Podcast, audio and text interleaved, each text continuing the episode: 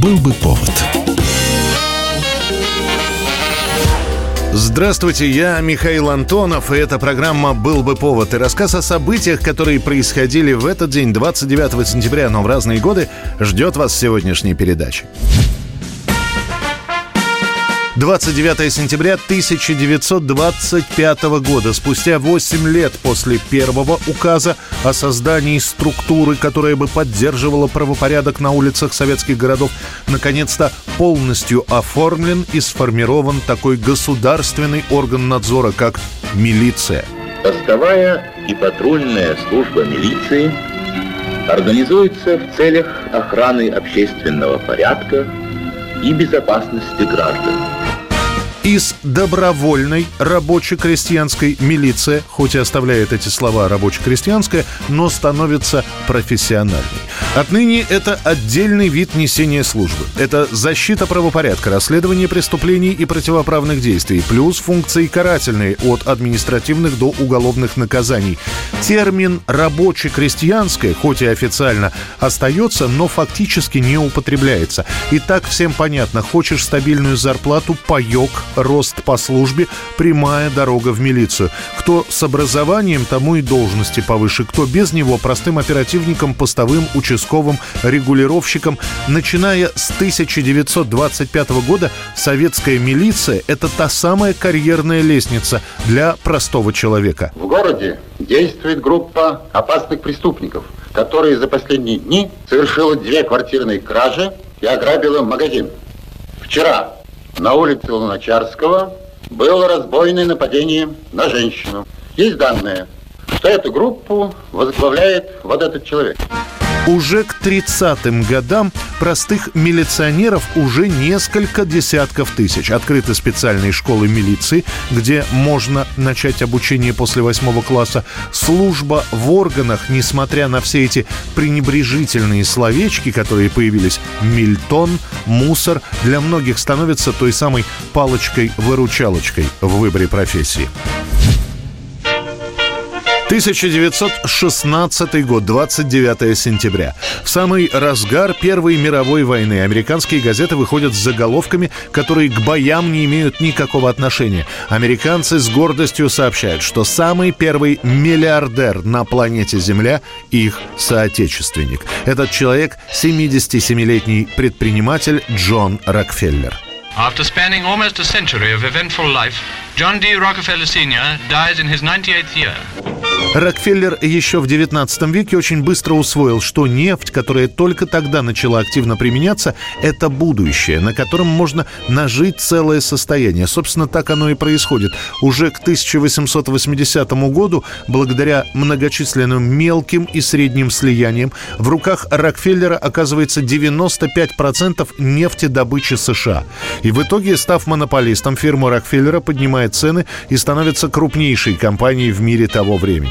Сам бизнесмен от каких-то громких дел отошел еще в начале века, отдав руководство своим детям и приближенным, но при этом сохранив право вмешиваться в любую проблему, которая касалась его компании, ну и, собственно, все денежные потоки остаются тоже у Рокфеллера.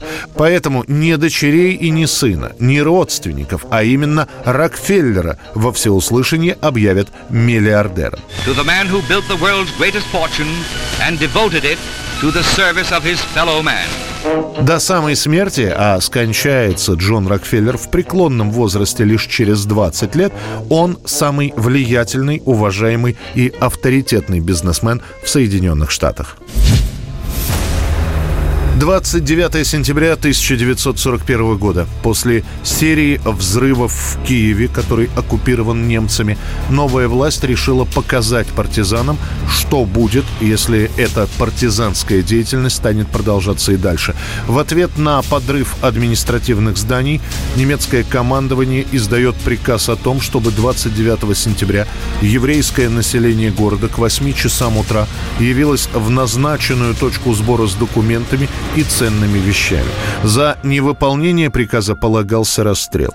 По городу расклеивают около двух тысяч объявлений одновременно через дворников и управдомов. Распространяется дезинформация о намерении провести перепись еврейского населения и не более того.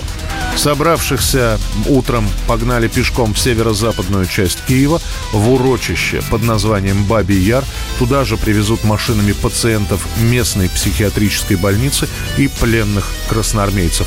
Людей заставят раздеться, сдать все свои вещи и спускаться в обрыв. В одном месте между двумя рядами полицейских население гнало ямам, где производились расстрелы. Во время этого угона население должно было раздеваться. Далее начинал стрелять пулемет. После этого прямо на трупы вызывалась новая партия людей. Поскольку расстрелять всех прибывших за одни сутки не удастся, в качестве пункта временного содержания на ночь использовались помещения военных гаражей. Некоторые из собравшихся пытались убежать, но их также расстреливали на месте. Мы вошли. Нас выстроили на очень маленьком выступе, в котором едва можно было удержаться. Стали всех расстреливать. Я закрыла глаза, сжала кулаки, напрягла все мускулы и бросилась вниз до выстрела. Мне казалось, что я летела целую вечность. Но я упала на трупы, благополучно, не расстрелянная. Через некоторое время, когда стрельба умолкла, я услыхала, что немцы спускаются вниз, яр, и расстреливают всех тонущих. У многих была предсмертная икота, многие корчились, ворочались, они присвечивали фонариками и достреливали всех. Только за два сентябрьских дня, 29 и 30 числа в 41 году в Бабьем Яре будут расстреляны свыше 33,5 тысяч человек. Следующие расстрелы будут уже в октябре. 1984 год, 29 сентября. И снова Байкало-Амурская магистраль у всех на слуху. Открыто сквозное движение поездов на протяжении всего пути БАМа. Но перед этим именно в этот день официально уложено так называемое «золотое звено» железнодорожной ветки. Именно в этом месте встречаются две строительные бригады Александра Бондаря и Ивана Варшавского. Это произойдет спустя 10 лет после вышедшего постановления правительства СССР о начале строительства Байкала-Амурской магистрали. Светится звено, ты об этом 10 лет мечтал. На самом деле укладка золотого звена и смычка двух бригад происходит не так, как планировалось, из-за форс-мажорных обстоятельств. Дело в том, что на восточном участке произошла авария на строительстве тоннеля, и пришлось строить временный обход. Была опасность того, что в срок не уложится, и бригада Александра Бондаря работает практически в две смены, проходя по 5 километров в день. В результате бригада так расстарается, что даже проскочит назначенное место смычки, уйдет вперед вперед и вообще опередит график на два дня. Пришлось укладку золотого звена имитировать. Рельсы частично разбирают, их собирают повторно, когда прибывает специальная комиссия из Москвы и приглашенные гости. Бригадиры получат звание героев социалистического труда, и на БАМ после этого снова потянутся люди. Вот и все. Замкнулось полотно. Я не знаю, где будет работать наша бригада, где буду работать я. Может быть, я не буду работать уже бригадиром хотя хотелось бы. Но такой стройки уже не будет. Однако, начиная с 1985 года финансирование Байкало-Амурской магистрали будет снижено. Через какое-то время БАМ уйдет со страниц газет, уступив место антиалкогольной компании и начавшейся перестройке. 1978 год, 29 сентября. Песни из мюзикла «Бриолин», в котором снимаются Джон Траволта и Оливия Ньютон-Джон в национальном хит-параде. В частности, на первом месте оказывается композиция «Summer Night». Эта молодежная комедия «Бриолин» оказалась настолько успешной, что песни из нее выпускают отдельным саундтреком. А Джона Траволту называют после этого фильма не только успешным актером, но и подающим надежды певцом. Правда, как певец Траволта Траволта так и останется. Лишь в этом мюзикле, дальнейшая музыкальная карьера будет не столь у Траволты успешной, в отличие от актерской.